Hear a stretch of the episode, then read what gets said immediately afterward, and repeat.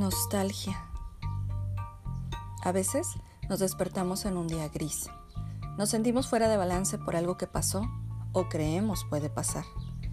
Y sin así quererlo, podemos sabotearnos todo el día y a la gente a nuestro alrededor. A todos nos pasa. Echamos culpas o buscamos culpables donde no los hay. Necesitamos darnos un espacio en el día para desconectarnos y tener oportunidad de poner las cartas sobre la mesa hablar de lo que nos molesta o frustra con alguien es muy buena idea. También podemos escribirlo. La clave está en sacarlo de nuestro sistema. Mi abuela decía, no hay que preocuparse, sino ocuparse. Si tiene solución, ¿para qué te preocupas? Si no la tiene, ¿para qué te preocupas? Mejor ocúpate. Mantente activo, mente despierta y en calma. El peor de los días solo dura 24 horas. Y se vale tirar la toalla en algún momento, pero solo para levantarla y secar tu frente.